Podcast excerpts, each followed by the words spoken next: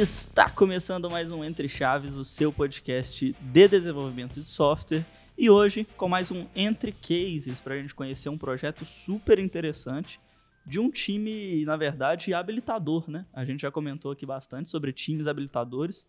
E hoje a gente vai conhecer um time habilitador que trabalha com DevOps. Não é isso mesmo, Fernandinha? Exatamente, Champs. Assim, eu gosto muito, né? Eu já falei toda vez eu falo sobre isso, né? O tanto que eu gosto do Entre Cases, o tanto que eu gosto de ver a tecnologia na prática, ver os conceitos que a gente fala em outros episódios aqui realmente sendo executados na prática, né? Então, estou empolgada. A gente realmente já tem outros episódios relacionados no, no tema, mas hoje a gente vai falar sobre prática. E é isso aí. Bora lá. É isso mesmo. E para essa conversa, estamos aqui com Pedro. E aí, Pedro? Bom? E aí, Champs? E aí, Fernandinha? Tudo certo? Bom, prazer estar aqui novamente para falar desse case que eu estou trabalhando já tem uns dois anos já, que acho que deu para aprender muita coisa e poder compartilhar com a galera, eu acho que é super interessante. E para compartilhar experiências com a gente, estamos aqui também com o Plínio. E aí? Bem, pessoal, é um prazer estar aqui também, compartilhando essa experiência toda. Eu estou no time também há mais ou menos dois anos, junto com o Pedro Alves. Né?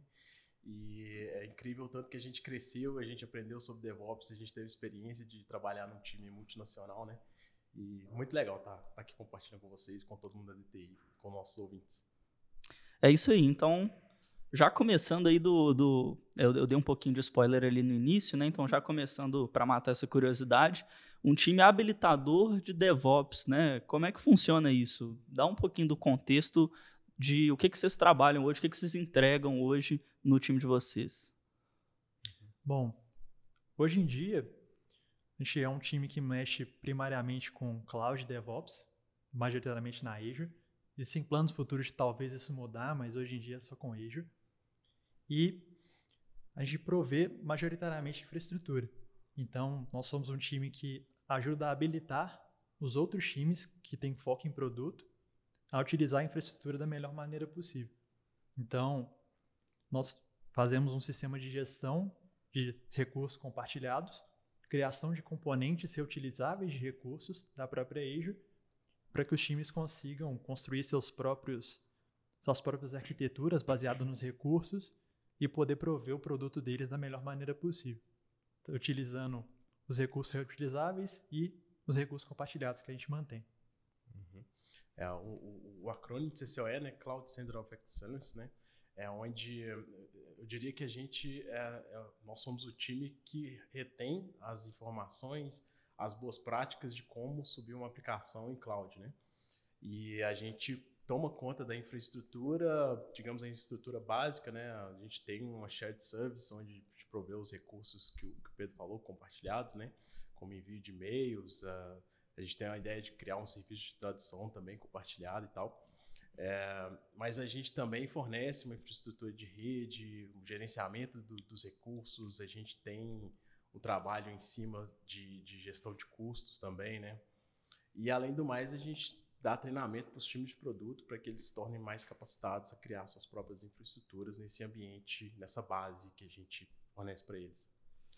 Oh, muito legal isso, né, que vocês estão contando de como que o que que vocês entregam e tudo mais, mas eu queria até dar um passo atrás para entender assim, por que que o cliente viu a necessidade de existir um time como o seus? Tá, como que vocês veem isso daí? Bom, é, quando o cliente ele tinha uma necessidade, tinha uma vontade de utilizar a cloud da melhor maneira possível. Então, eles já utilizavam a cloud antes, a própria Azure, mas eles viram que a organização da cloud não estava legal, a gestão de custo não estava legal, a questão de governança não estava funcionando muito bem, estava ficando meio desenfreada a utilização de recursos, a utilização da Azure e tudo mais. Então, eles queriam fazer um modelo em que tivesse um time responsável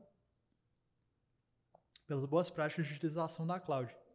Então, e também para poder utilizar uma ferramenta que é super importante, que é a infraestrutura como código. Que antes, tanto faz quanto tanto fez, na utilização de criação na mão e tudo mais, mas a gente sabe que é um, um risco muito grande não utilizar a infraestrutura como código, principalmente em caso de desastre. Para poder se recuperar disso fica muito difícil.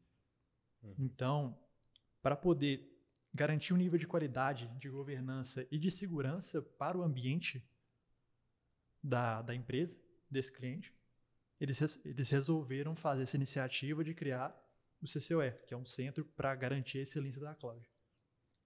É, e esse processo foi bastante interessante, porque o cliente ele contratou pessoas da Microsoft, né?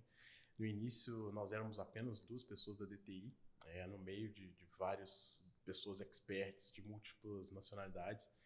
E eles contrataram esse time para justamente dar as diretivas iniciais, né, de como que deveria ser criados pipelines, como que deveria ser infraestrutura de rede, é, o modelo de rede, né, é, como que quais tipos de serviços deveriam ser compartilhados, quais não, como que deveriam ser criados os componentes que a gente usa hoje, né. Então eles deram essa, esse pontapé inicial e a DTI entrou devagarinho né, nessa, nessa nova estrutura e à medida que o tempo foi passando, é, o pessoal da Microsoft foi saindo e a DTI, por causa da, da sua excelência né, em desenvolvimento de software, infra, código e tudo, e gestão de pessoas, que eu acho que foi um fator importante também, a gente teve uma, a gente tem hoje uma relevância muito grande, né? Eu diria que acho que são cinco times, é, os quatro são de pessoas da DTI.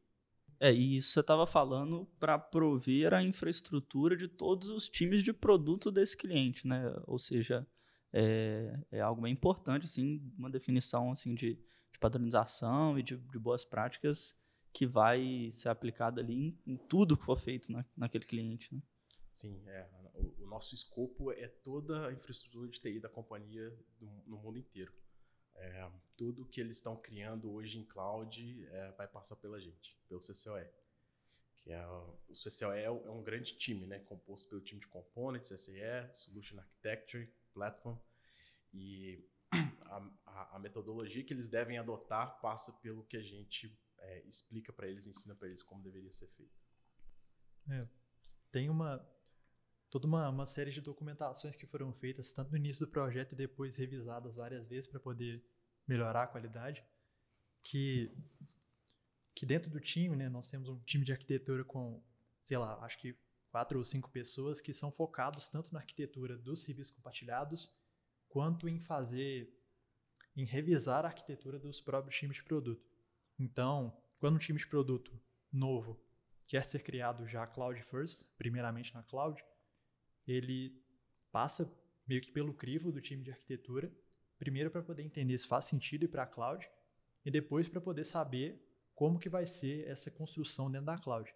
Quais vão ser os melhores recursos, é, se tem necessidade de utilizar um recurso mais caro ou mais barato, a gente pode mudar alguma coisa ali na arquitetura para ela ser mais eficiente, é, mais fácil de monitorar, mais resiliente. Então, tudo isso nós temos um time de arquitetura para poder ajudar.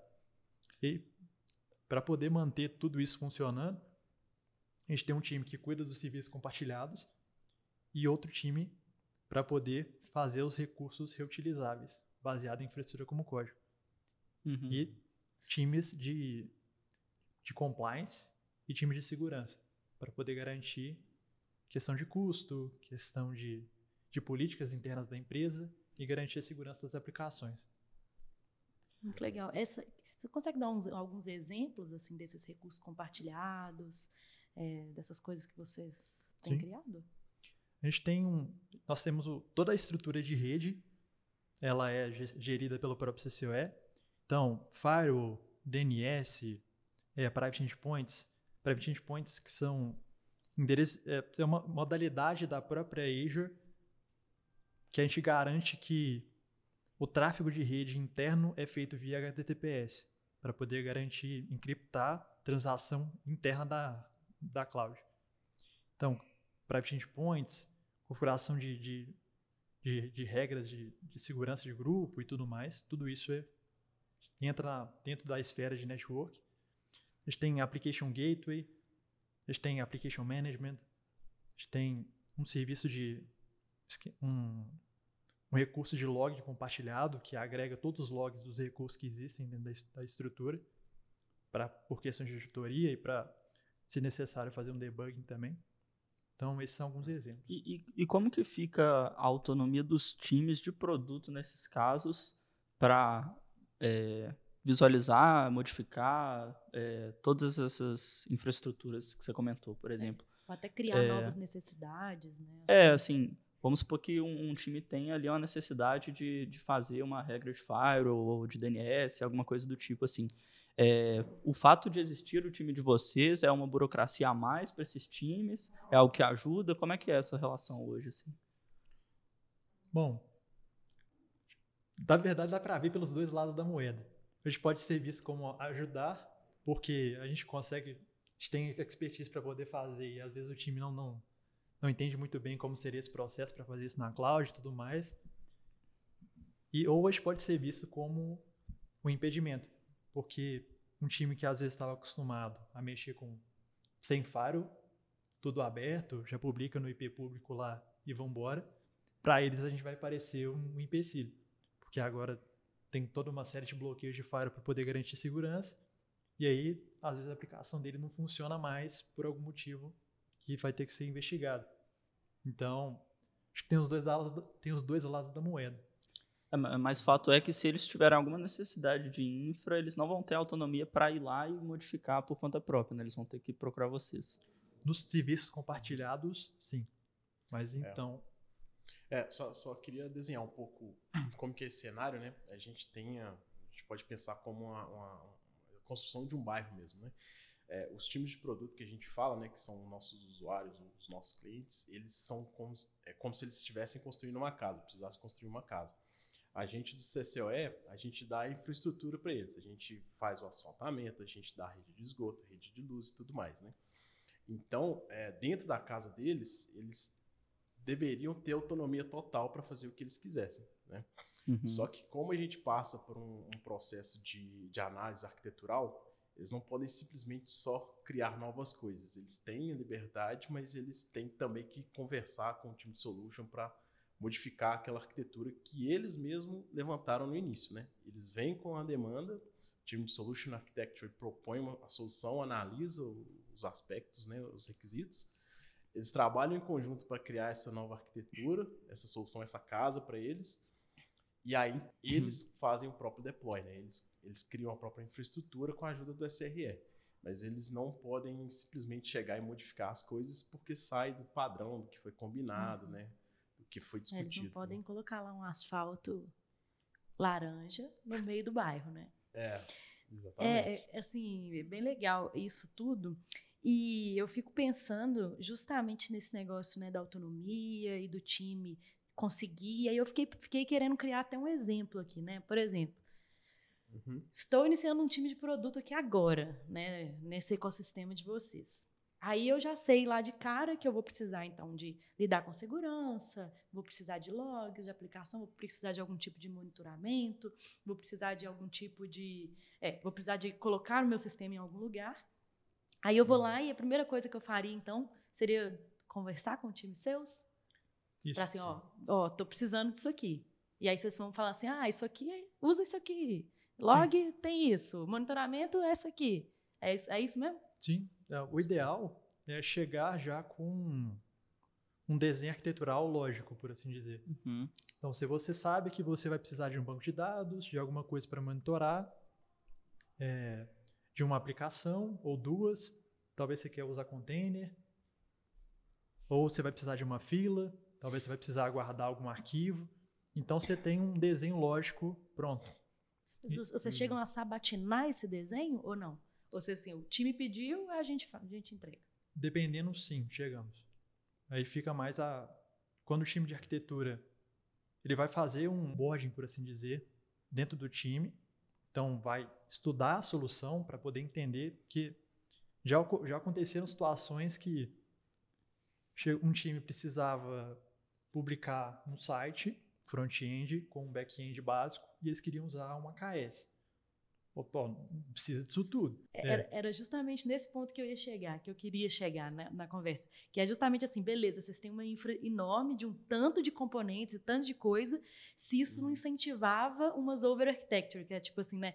Assim, o, o time que às vezes não precisa de nada disso, mas já vai criando uma, uma bazuca ah, mas é, é, tão fácil de fazer, já tem um é, recurso compartilhado aqui, vamos colocar esse, esse Kubernetes para ver como é que é. Uhum. Sim, acontece de já terem um sistema rodando on-premise ou rodando na Azure mesmo, sem ser dentro do CCOE, E eles querem, eles chegam e falam, não, vamos só replicar isso aqui, igual o exemplo que ele deu, ah, a gente vai usar a KS mesmo. Não, calma aí, meu amigo. O custo disso aí é muito alto. Vamos ver se tem uma solução mais simples, né? Você pode usar, de repente, uma function, um app service e tal, só para que vai te atender muito bem, né? E esse e a gente chegou até em outro ponto que eu, que eu já queria perguntar antes, mas é muito legal como que a arquitetura de software e DevOps tem tudo a ver com a parte de custo mesmo, né? É, de criar soluções arquiteturais, desenhos arquiteturais que façam mais sentido até financeiramente ali para o projeto, né? E eu estava pensando, né, que para o cliente é, custear um time que vai ser responsável por isso às vezes vai ser até algo que se paga, né? Porque imagino que vocês tenham alcançado até redução de, de custos, né? Na hora de criar essas, essas soluções de novos times de produto, por exemplo, ou definir padronização com infrescode, é, né? Não, não perder as coisas do controle, né? Assim, imagino que deve ter tido uma otimização de custos aí também. Sim, é. Recentemente até aconteceu uma iniciativa do próprio cliente para poder reduzir custos que, através de padronização de utilização de recursos, como, por exemplo, VMs, AppService Plans, que são todos recursos da Azure, então, o time de arquitetura fez um estudo para poder saber quais que eram o, os tamanhos mais é, que faziam mais sentido para serem utilizados dentro da cloud, que atendiam nossos requisitos, mas que eram também mais baratos para poder reduzir o custo. E através dessa padronização de alguns recursos, é, VM, AppService Plan, banco de dados, a gente conseguiu alcançar, entre todos os times de produto, mais ou menos 20 mil euros de, de redução de custo por mês. Uhum. Então, o time praticamente se paga e ainda otimiza toda a arquitetura da, das soluções do, do cliente. Né? Sim. Sim. E essa é a parte legal do DevOps, né? Como a gente tem tudo infraestrutura como código, a gente tem tudo bem organizado, os pipelines, todo o processo. Basicamente, é você mudar um parâmetro no código, né, que determina qual que vai ser a SKU da, da VM, por exemplo, a virtual machine, né, e rodar o pipeline pronto. Você já está economizando, né? Isso é muito interessante. Se fosse um processo feito à mão, você teria que ir VM por VM, fazer o downgrade e tal, né? Mas no pipeline a gente usa loops também, né? para fazer deploy de, serviços, então é só dar o play praticamente. Esse, esse, tópico né, de análise de custo, de redução de custo, eu acho que é um tópico que pega muito né, em muitos projetos. Inclusive, no último episódio que a gente gravou, né, Champs, assim, sobre os, os, os designs, designs de solução, né, de arquiteturais de solução, a gente falou um pouco disso quando a gente estava falando sobre Clean Architecture, né? que a gente estava falando sobre o quão é importante a redução do custo no infinito. Foi até um negócio que o Naves falou, ele mencionou sobre isso, a redução do custo no infinito, o tanto que isso é importante para os arquitetos e arquitetas dos times estarem cientes assim e, e buscarem né, essa redução do custo no infinito. E realmente ter um time como esse, seus, que olha muito para isso, parece ser, como o Champs tem né, reiterado aqui, um negócio que se paga, né? Porque você está ali olhando para isso constantemente e buscando novas estratégias para uhum. redução de custo e padronizando ainda, né? Então, muito legal. É. Aconteceu todo um processo de análise também para poder saber que a gente não, não, não, fixou um tamanho exclusivo porque a gente sabe que existem demandas diferentes. Então, um dos nossos passos para poder atingir essa redução de custo foi fazer a análise junto com os times para poder ver qual que era a real utilização daquele recurso. Então, através do monitoramento que existe na própria Azure, a gente entendia ali qual era o gasto, qual era o consumo daquele recurso.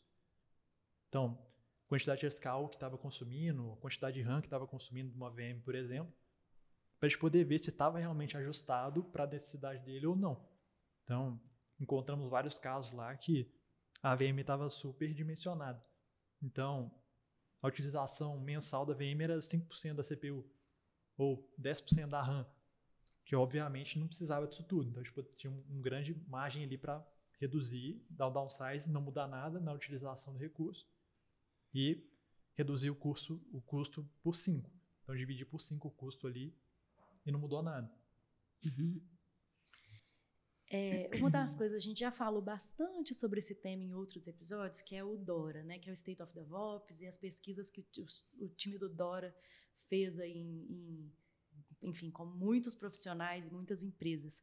E tudo isso que a gente está conversando aqui tem muito a ver com o Dora, né? E com o, o time de, de, elite que eles prezam, né? Infraestrutura uhum. como, como código, colocar as coisas na nuvem, né? Essa parte do cloud first e tudo mais, é, tem tudo a ver com isso. E aí, é, da, eles falam muito sobre esses requisitos para serem requisitos em que os times se tornem esses times de elite, que são times que performam melhor, times que entregam mais, mais valor né, na ponta, que e no final das contas mudam inclusive a performance da organização. E aí eu queria ver com vocês assim, se vocês conseguem perceber né, durante o, a evolução do time de vocês, evolução que vocês criaram aí no cliente em relação a DevOps, essa geração de valor na ponta, agora que eu estou falando, dos times de produto, se eles realmente passaram a ser mais relevantes, entregarem mais, com mais frequência, com menos bugs, com mais segurança, vocês conseguem ter essa, essa visão? É, metricamente, não. Infelizmente, a gente não, não consegue hoje em dia medir o impacto real que a gente teve nos times. Então, a gente não tem, a gente não consegue, por exemplo, na verdade, tem um time que, quando a gente entregou em produção, chegou um e-mail na caixa de todo mundo e falou: ó, esse, esse produto aqui rodava com 50 mil euros, agora ele roda com 20. Então, esse foi o, um dos impactos que a gente conseguiu ver. Mas, no overall, a gente consegue meio que garantir que esses são muito mais seguros, com certeza. Isso é verdade. Porque todo, existe uma, um processo de segurança super bem desenvolvido dentro do, do, do nosso time. Então, então existe até, às vezes até parece que está em excesso, assim, que a gente criptografa praticamente todas as conexões que existem dentro do, do, da cloud. Então é tudo em HTTPS. As, até dados que a princípio não são tão relevantes assim. E existem rodadas de, de, de de execução de pentest dentro dos times de produto, para poder validar se eles são realmente aptos a serem colocados em produção, se tem alguma falha e tudo mais. E não, não aconteceu ainda, mas a gente consegue ter uma, uma noção de que se acontecer um desastre, esses times estão muito mais munidos para conseguir se levantar muito mais rápido. Porque Com certeza toda essa questão de, de infraestrutura como código traz uma garantia uhum, de que total. se deu algum problema, você vai conseguir voltar rápido, relativamente rápido. Claro que sempre existe uma chance de ter um, um problema no meio do caminho, mas tem uma garantia de que vai conseguir voltar rápido. Até teve um, um caso recentemente que aconteceu um deploy errado em produção é, de um time que em questão de horas eles já estavam de volta. Então, assim, aconteceu uma configuração errada ali no, nos recursos, mas, assim, em questão de algumas horinhas ali já estavam de volta. Tudo porque uhum. as pipelines existem, já está tudo automatizado, a configuração já está toda feita via código, então não tem muito margem de necessitar de intervenção humana nesse nível de configuração de fine tuning do produto. Uhum. Então, até existe uma política que nenhum, nenhuma pessoa tem acesso à produção dos times. Então ninguém tem acesso ao ambiente de produção diretamente pelo portal da Azure. Toda modificação em produção tem que ser feita via código. Então a gente garante que existe um estado que o que está escrito no código é o que está em produção. Então tem uma garantia de que se está funcionando em produção, o que está escrito no código está certo. Uhum. Então, se acontecer alguma coisa em produção, uhum. algum outrage da própria Azure, ou aconteceu algum problema, é, a gente não conseguiu compreender o que, que é, a gente tem uma, uma certeza de que fazendo o deploy do que está escrito, vai estar tá no mesmo estado que estava funcionando anteriormente. Uhum. É, e, e, é interessante, Fernandinha, porque esse nosso processo, né, ele traz muita qualidade no produto final gerado, né? É, quando a gente vê a necessidade dos times de produto, dos desenvolvedores que estão na, na linha de frente, né, desenvolvendo back e front-end, muitas vezes a pressão sobre eles é entregar o front e o back funcionando. Eles não têm tempo para entrar no web service da vida, né, no serviço da Azure, e estudar todos os parâmetros, todas as configurações, sabe? A, a prioridade deles é colocar aquilo para funcionar, é entrega de valor rápido, né? E quando tem um time habilitador igual o CCO é por trás, a gente fala, calma, olha, que você precisa é isso aqui. Nós temos uma equipe de arquitetos é, preparados para dar suporte para eles, né? E a gente fala com eles, olha, já tem esse componente aqui com as configurações de segurança da empresa que, que você vai poder usar. Então, é, o recurso que eles vão usar no final das contas já é todo trabalhado para é, atender as necessidades de segurança, de custo e tudo mais, sabe? Já vem uma documentação mastigada para eles entenderem o que, que, é o principal daquele recurso, sabe? É, então a gente já consegue resolver esse, esse conflito de interesses, né? Do tempo de, de colocar uma, uma, aplicação no ar, de desenvolver uma infraestrutura, é, versus o tempo que a pessoa demora para aprender sobre aquele recurso, para realmente implantar um serviço de qualidade, sabe? É, isso é, é um pouco difícil de mensurar, a gente confessa, sabe? É. Mas o resultado gerado é incrível, né? É, no feeling, pelo menos, dá pra ver, né? Imagina. Mas assim, né? Só se vocês pudessem, se a gente pudesse voltar no passado, talvez o Dora seria uma excelente forma de vocês medirem a geração de valor nos times de produto, né? Que é tipo assim, uhum. se eu uhum. tenho um time que antes não era gerido pelo CCOE e agora eu coloco ele para ser gerido, eu provavelmente deveria ver umas métricas tipo essas, assim, de velocidade de publicação, é, é, percentual de falhas, esse tipo de coisa deveria ser reduzido, né? Assim, tempo de rollback, tudo isso, assim, a princípio, assim, na teoria aqui, deveria ser reduzido. É, então, ainda... Poderia ser uma boa métrica para medir né, a, a, efetividade de se ter um time habilitador de DevOps. É, ainda hoje não, não teria essa medida comparativa, mas é, se sim. os times de produto responderem lá hoje o cheque do, do Dora lá, eu acho que eles vão ter métricas é, muito boas, provavelmente, né? É claro que também são métricas que não dependem só do time habilitador de arquitetura, né? Mas, é, igual vocês falaram, muito do que vocês fazem é inegável que vai entregar ali uma, uma qualidade maior na ponta, né? Uhum. Agora, eu, eu queria fazer uma outra pergunta que eu estou muito curioso para saber o seguinte a gente está acostumado com times de produto, né, que, que entregam né, ali a, a, o, o, código mesmo. E, e, o time de vocês é um pouco diferente. E eu queria saber como é que fica a operação do time de vocês nesse sentido. É, já que a gente está comentando que ah, chega um time, tem alguma necessidade de fazer alguma alteração, vocês vão lá e vão fazer e tal. Como é que funciona a operação de vocês? É, é, vocês fazem um, um Kanban? É, como é que chega as demandas? Ou, ou, vocês ficam esperando alguma demanda aparecer, sabe? Eu fiquei bem curioso para saber como que isso funciona no, no dia a dia mesmo. Uhum. Tá, então, é, como eu e o Plínio, nós somos de dois, nós dois estamos dentro do grande time do CCOE, mas nós somos de times diferentes. Então, o Plínio é do time de components, eu sou do time de SRE. Então, o, o meu time, a gente lida majoritariamente com suporte aos times de produto. Então, assim que existe uma necessidade de criação de nova infraestrutura ou suporte a alguma questão de infraestrutura que eles estão tendo, ou questão de DevOps em geral, né, de configuração de recurso, configuração de pipeline, ou de algum problema na infraestrutura que o time está tá com alguma dificuldade, a gente vai lá e ajuda. E por causa dessa, desse meio que estilo de operação mais voltado para um, como se fosse um suporte, a gente roda Kanban.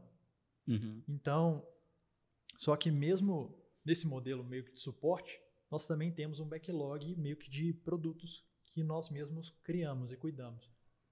Então, baseado numa demanda que existia dos times de produtos, a gente, criou, a gente passa a criar novos produtos do próprio CCOE. Então, um Legal. exemplo disso é que existe a infraestrutura como código e ela precisa ser deployada de alguma forma. Então, como um deploy de código via pipeline, a gente tem uma pipeline que faz deploy de infraestrutura para poder garantir que o deploy não seja feito manualmente, que aí pode gerar erro manual, erro de configuração e tudo mais. Então existe uma pipeline de infraestrutura. Só que os times eles não estavam sabendo muito bem como lidar com essa com a criação de uma pipeline de infraestrutura. Então, por causa disso, nós criamos uma pipeline de infraestrutura compartilhada, que a gente até chama de IMT, que é o Infra Management Toolkit, que os times fazem uma referência para essa pipeline e utilizam ela. Então, esse é um exemplo de produto. Então, nós também fizemos um outro produto de teste automatizado de infraestrutura e agora está cuidando também do sonar.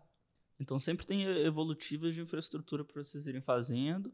E aí vocês fazem uma gestão do Kanban, né? Vem as coisas de suporte, vocês priorizam lá e se não tiver, vocês estão evoluindo a arquitetura de alguma forma, Exatamente. dada a necessidade do, do, pessoal, né? Bacana. E, e seu time aí, Plínio, funciona do, do, da mesma forma, não? É, no, no, time de componentes a gente roda o Scrum mesmo, né? Scrumban, né? É, mas a gente segue bem o ciclo mesmo, a, a ideia, bem o ciclo de um, por exemplo, de um front-end, de um back-end, né?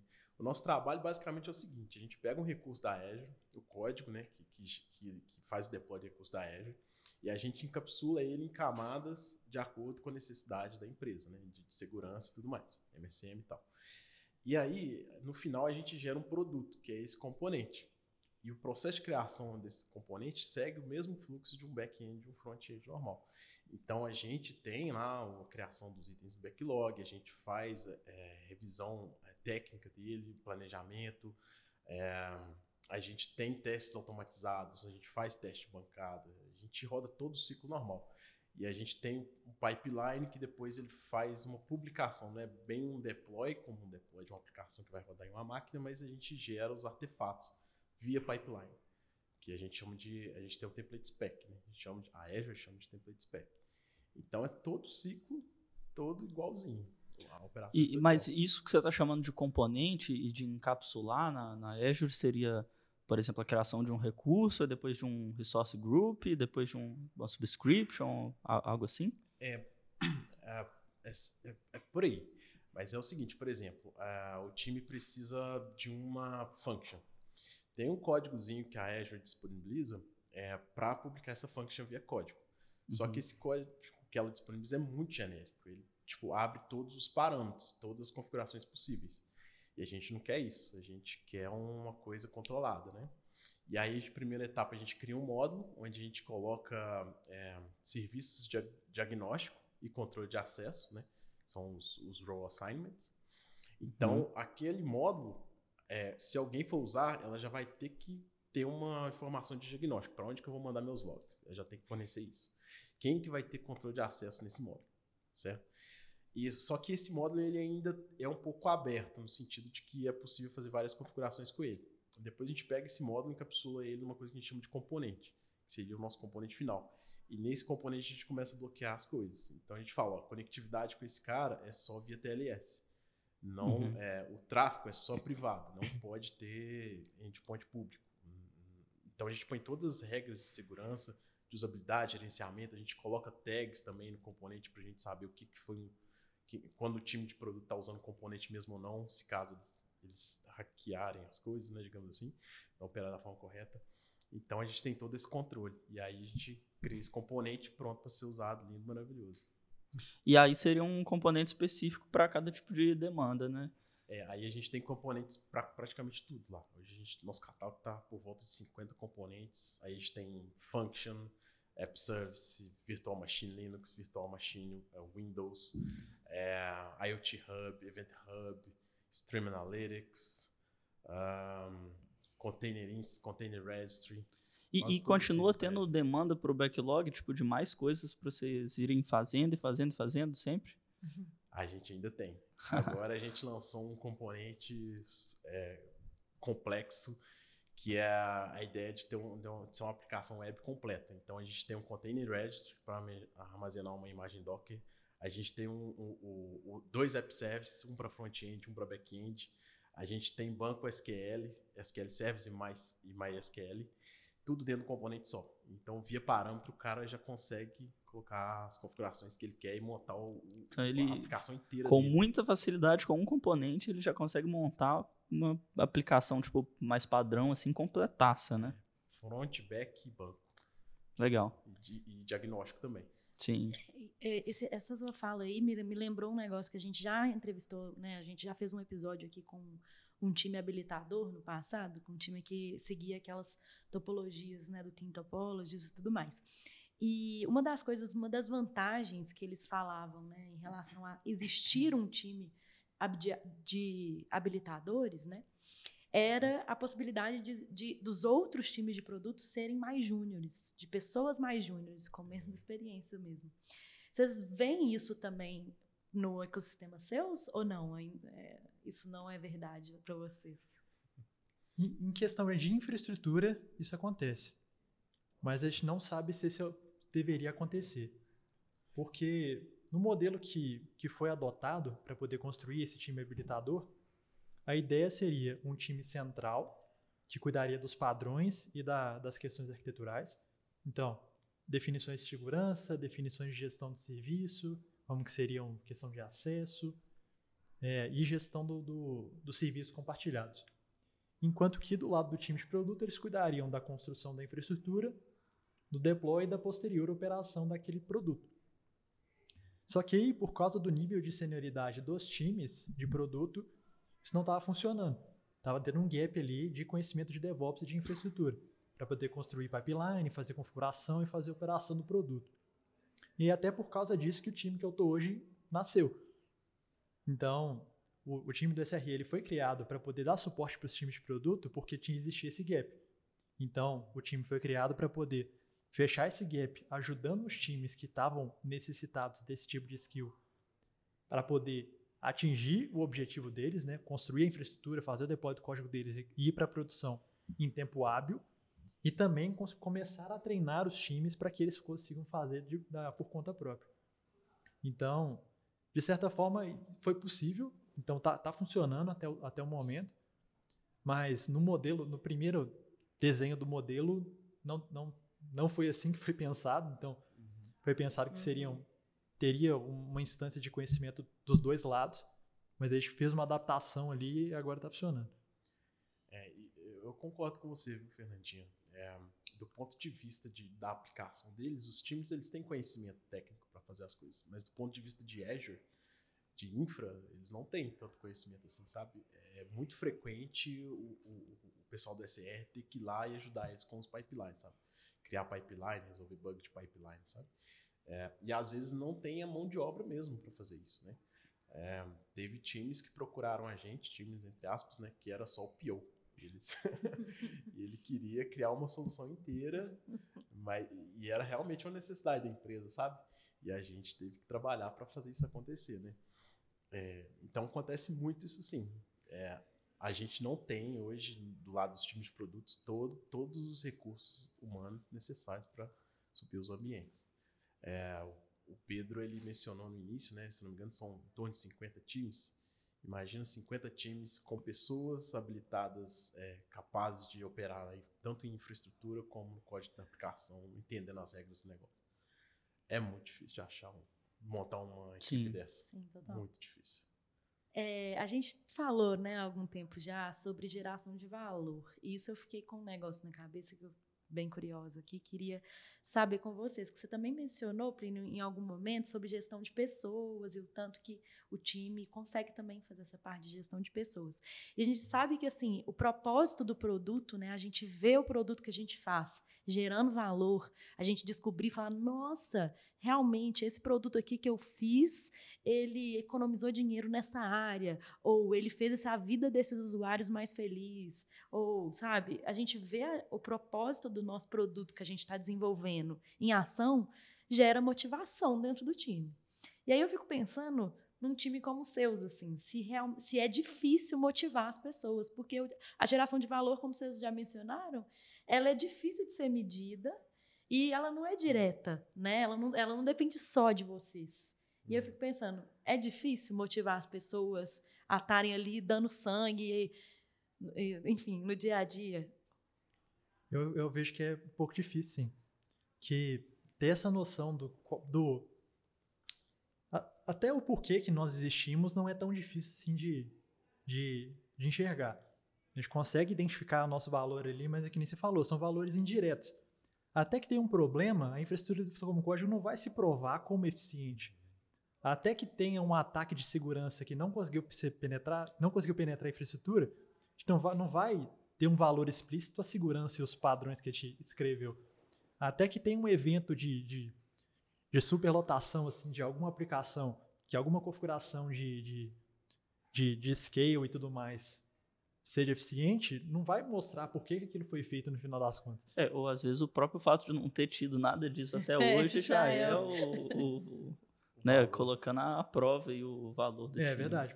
A gente po- podemos ver desse jeito, é verdade. Mas aí, co- co- com essas coisas, a gente fica com um pouco de dificuldade de, de entender se realmente está entregando valor. Mas aí, como eu tive uma experiência trabalhando com operações também, aí eu tenho o dogma que é se ninguém tá reclamando, tá tudo dando certo. Esse dogma é perigoso, hein, Pedro? Mas aí. então a gente tem o. tem se ninguém tá reclamando, tá tudo dando certo, mas a gente tem algumas reclamações de alguns problemas que a gente está resolvendo quando eles estão chegando. É, deixa eu só falar por que, que eu falei que é perigoso, né? Porque se fosse um produto normal, se ninguém tá reclamando, tá dando certo, pode ser que as pessoas não estavam usando. Só que no Justo. caso de vocês, assim, de fato as pessoas têm que usar, né? De qualquer Exatamente, jeito, se elas é. estão subindo. Então, Justo, justo. Mas aí, como a gente, que nem você falou, né, a gente tem a garantia que as pessoas estão usando, né? Estão colocando as coisas em produção. Então é meio que a nossa métrica de acreditamos que estamos indo no caminho certo, que a gente está conseguindo entregar as coisas que estão fazendo sentido, é que as coisas estão chegando em produção. Existem, não é que é, ninguém nunca reclama, não reclama nunca, mas as reclamações chegam e a gente corrige e aí depois dá tudo certo, pelo menos em teoria. Então, a gente tem uma noção de que o tráfego está acontecendo, requests estão sendo feitos, os times estão, estão em produção, está acontecendo deploys, novos, novas features estão sendo entregues, está acontecendo revisões arquiteturais dos times de produto. Então, com isso, a gente tem uma, uma meio que uma métrica ali, falou, bom, pelo menos esses times aqui estão funcionando em produção com as coisas que a gente está entregando. Então, alguma métrica de sucesso a gente tem. Então, a gente tem algumas outras métricas um pouco mais direcionadas, né? Então, número de suportes que chegaram, quantos a gente resolveu, em que tempo que a gente conseguiu resolver os suportes, ou quanto tempo que a gente consegue entregar um componente, ou quanto tempo que a gente demora para fazer o onboarding no novo time arquiteturalmente. Então, chegou uma demanda de um time, lá, eu tenho esse produto aqui para entregar. Com quanto tempo a gente consegue transformar essa ideia de produto em, em infraestrutura criada, em não produção, por exemplo? Então, essas métricas a gente tem, gente avalia para poder sempre melhorar, mas as, as métricas de valor explícitas, assim, né? KPIs, por exemplo, a gente não tem, não consegue medir, pelo menos por enquanto. A gente está trabalhando nisso, mas recentemente a gente teve a iniciativa de redução de custo, que a gente conseguiu ter métricas obje- Palpáveis. mais objetivas, palpáveis, é. mas até esse momento a gente não, não tinha conseguido. É, eu, eu vejo assim, pelo. Que é, que é um. Que é um a, gente sempre tem feedbacks bons, sabe? É, pelo menos a diretoria do nosso cliente, toda vez que ele tem alguma reunião oficial para dar um, algum recado importante, ele sempre elogia, sabe? Essa transformação toda que aconteceu dentro da empresa deles, né? A gente criou um, um monstro assim, em relação ao tamanho, né? Uma infraestrutura gigante, um processo gigante, coisas complexas, vários times, né? E tudo isso são, são tendências no. são, são é, diretivas do, do estado da arte, como criar recursos em cloud, como criar, trazer sua solução para cloud, né? Isso eu acho muito gratificante. É, isso a nível global, né? É, é muito interessante, é muito legal, sabe? É, o nosso cheque de operações, né, do, pelo menos nosso time de components lá, né? É, já tem, sei lá, já deve ter mais de ano que tá sempre todo mundo feliz, satisfeito de trabalhar lá, Ó, sabe?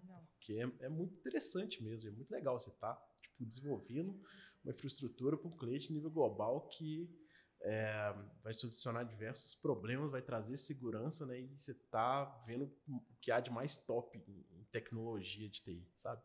Legal. Isso então é vocês usam esses- essas outras estratégias, né? Não é o propósito ali, né, do produto final, nananã, mas Uhum. é isso aí que você falou, né? Os desafios técnicos, o fato de ser a escala ser muito grande, né? Você falou aí sobre 50 times que vocês né, Uhum. facilitam a vida, né? De ser uma empresa multinacional que está presente no mundo todo. Então entendi. Uhum. Então vocês conseguem acabar, acabam conseguindo motivar a galera Sim. com esses outros fatores, né? Assim, aqui na DTI, todo mundo satisfeito. Legal. Sim. Eu tenho certeza disso. É, até o Lindo comentou ali do cheque de operações, eu lembrei que realmente tem muito tempo que o, a felicidade do time está super alta. E também outro, outro tópico lá que é questão do aprendizado. Que, principalmente lidando com questão de suporte aos times de produto, parece problema dos mais diversos. Então, desde problema do, de configuração de um Kubernetes, de como que vai fazer para entrar tráfego HTTPS no Kubernetes, até como que eu vou configurar um, um recurso de, de data warehouse ou de, de criação de pipeline de dados num outro recurso. Então, já, já chegou demanda de todos os tipos de recursos que existem praticamente. É, trabalhar em time de suporte de produtos normal já, já geralmente traz um aprendizado muito grande, né? De passar por problemas dos mais cabeludos aí, né? Agora, um time de suporte de, de cloud deve ser bem massa também, né? De descobrir coisas ali que, né? Ninguém costuma enfrentar esses problemas e vocês estão lá desbravando, né? Bem massa. A gente É sempre isso. recebe feedbacks positivos. Às vezes a gente tem algum feedback negativo, mas também tem a ver daquela questão do cara não entender qual que era o problema antes e achar que a gente é impedimento, sabe? Porque Uhum. tem esse- sempre tem esse problema. Se a pessoa não sentiu a dor antes, ela não consegue ver valor naquilo que a gente entrega, no quanto que melhorou, sabe? Sim. Sim, total. Então, isso é, é um trabalho que a gente sempre tem que estar fazendo também, justificando os porquês, né? E por que, que o SR tem que dar treinamento pro pessoal, por que, que tem que ir para cloud, isso tudo a gente explica, sabe? Legal. E claro, assim, feedback negativo, né? A agilidade está aí para isso, para a gente refletir e melhorar também o tempo todo, né? Ninguém. Não tem time que é perfeito desde o início, né? A gente está sempre refletindo e melhorando. Com certeza. Eu acho que só um último comentário. Esse negócio de, de cliente internacional, de lidar com times do, do, do mundo todo, às vezes a gente não tem noção, mas teve uma vez que a gente teve que fazer uma reunião, sei lá, era 5 ou 6 horas da manhã, com um cliente que estava na China, Tristeza. falando em inglês, Já, com já um tradutor. chorei agora. Com tradutor. com o tradutor. Então, a gente foi dar um treinamento sobre como que utilizava a infraestrutura do CCOE para um time chinês que não falava inglês, com um tradutor de, de, de chinês em inglês. Então, Às 5 da manhã. Né? às Só 5 pra- da manhã, 5, 6 horas da manhã. Ah, bem tranquilo. Bem tranquilo, bem, bem fácil. Então, a gente começava a falar, falava algumas frases do, do- de, como de introdução, por exemplo. Aí o tradutor parava a gente, falava em, em chinês. Falava, pode continuar. Nossa, já perdeu o fio da meada, não sabe mais, não, não sabe nem se, nem se tá acordado, imagina, né? Não, é, Poxa. Não, e, olha, e olha o tipo de skill que a gente tá falando, né? Assim, tem gente que defende que arquiteto tem que ser técnico e já era, né? Uhum. Mas olha aí, você você vai ter que acordar às 5 da manhã para falar com o chinês. É, É, é ser a interrompido e ainda ter conseguido manter o seu raciocínio intacto. aconteceu. Fizemos esse treinamento. Foi uma experiência interessantíssima, para dizer o mínimo. E, e você sabe se eles gostaram do treinamento no final das contas? Não recebi feedback, Ah. infelizmente. Não entendeu, né? O que eles Não entendi muito bem. Tinha alguns momentos que eles começavam a conversar entre si lá, fazendo alguma discussão. Eu não sabia se eles estavam discordando, acordando, só fazendo algum tipo de comentário, porque o tradutor também ele não conseguia acompanhar a conversa de várias pessoas. E aí eu fiquei meio sem, sem feedback, mas eu acho que deu tudo certo. O produto deles hoje em dia está quase chegando em produção.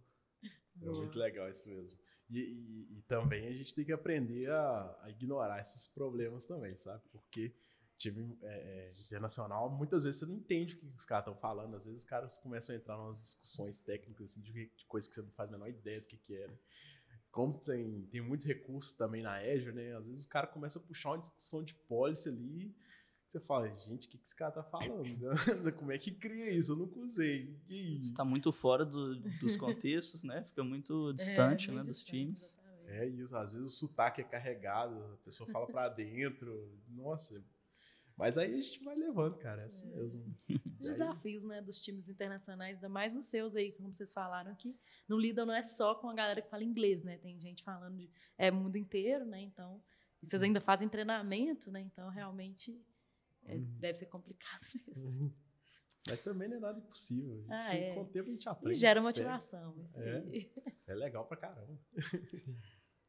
Então é isso, pessoal. Assim, foi um prazer conversar com vocês. Achei o projeto interessantíssimo, né? Bem fora do, do que a gente está acostumado, assim. Então foi um entre cases bem legal de gravar. Acho que a gente falou sobre muita coisa interessante, muito, muito aprendizado, muita referência até a outros episódios que a gente já gravou, só que aplicados aí na prática mesmo, né? Então foi bem legal, muito obrigado pela participação aí e até a próxima. Até mais, gente. Valeu! Valeu. Valeu.